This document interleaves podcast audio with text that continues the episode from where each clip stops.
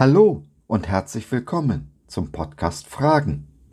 Heute mit der Rubrik Kurz gefasst. Ein Thema in fünf Minuten. Wir sind Sabine und Josef und wir freuen uns sehr, dass du dich reingeklickt hast. Schön, dass du dabei bist. Paulus nennt die Liebe die Erfüllung des Gesetzes. Die Liebe ist die Basis, das Fundament des Christentums. Ein Leben ohne Liebe ist ein Leben ohne Christus. In der Liebe aber gehe ich Hand in Hand mit Jesus in die Zukunft.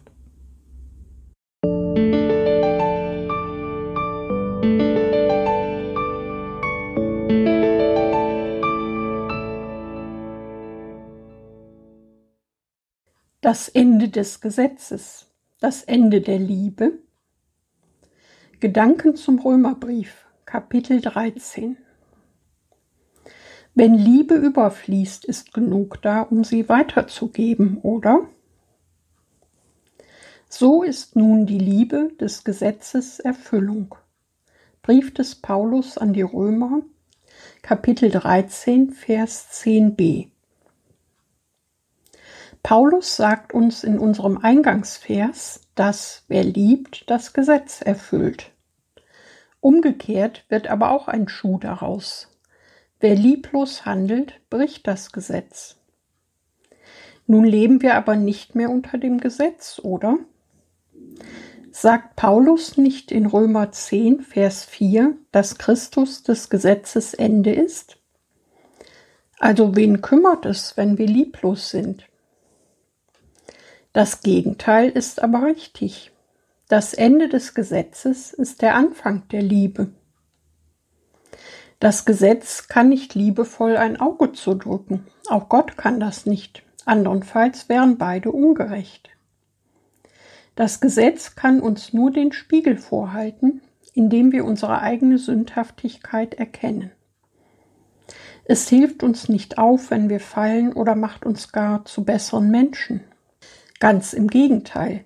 Wenn wir sündigen, werden wir auf Grundlage des Gesetzes verurteilt und bestraft. Wir sind dann von Gott getrennt. Deshalb liebt der Teufel das Gesetz und erkennt sich bestens damit aus, weil es eine fantastische Möglichkeit ist, die Kinder Gottes dazu zu bringen, sich von Gott abzuwenden.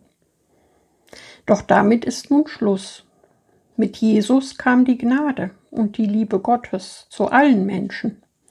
Sünde trennt uns nicht mehr von Gott, sondern führt uns in seine Arme. Wenn wir fallen, hilft Jesus uns in seiner Liebe wieder auf. Er verurteilt uns nicht oder wendet sich von uns ab, auch straft er uns nicht. Voller Liebe schaut er uns an, schenkt uns die Vergebung und damit ein Leben, das im Heute möglich ist, trotz allem, was gestern war.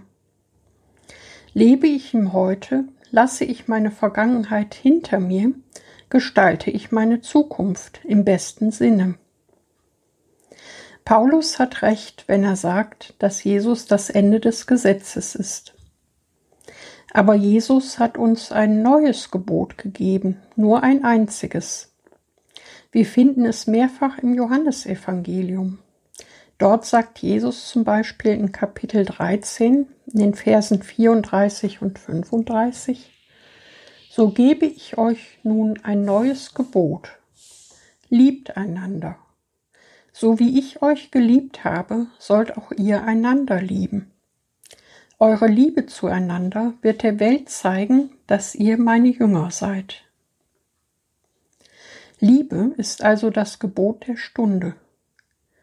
Die Liebe, die wir von Jesus empfangen haben und jeden Tag neu empfangen, sollen wir weitergeben auch und gerade an die, die vielleicht nicht so liebenswürdig sind, bei denen es uns wirklich schwer fällt, sie lieb zu haben.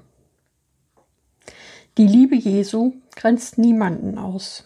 Jeder ist eingeladen. So ist es auch für einen Christen undenkbar, einen anderen Menschen, ein geliebtes Kind Gottes, auszugrenzen oder ihn auszunehmen von der Liebe sei es wegen seiner Herkunft, seines Geschlechtes oder was auch immer der andere sagt, tut oder ist, bzw. nicht sagt, nicht tut oder nicht ist. Diese Liebe, die wir zueinander haben, ist unser Kennzeichen, unser Markenzeichen sozusagen, an dem man uns als Christen erkennt. Und man kann wohl zu Recht feststellen, dass wenn diese Liebe fehlt, auch Christus fehlt. Denn erst Jesus macht uns fähig, in aller Konsequenz zu lieben, einander die Lasten zu tragen, einander zu vergeben, den anderen höher zu achten als sich selbst und vieles mehr.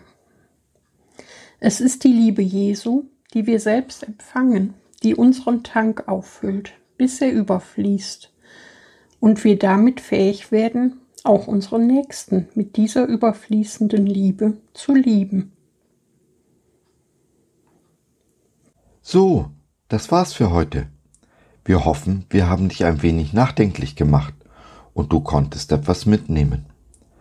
Wenn du noch Fragen hast oder mit uns in Kontakt treten möchtest, dann besuche uns doch im Web www.gott.biz.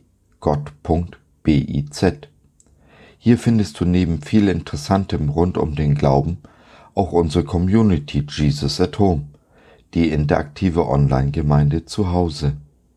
Schau rein, lass von dir hören, wir würden uns sehr freuen. Bis dahin, Sabine und Josef.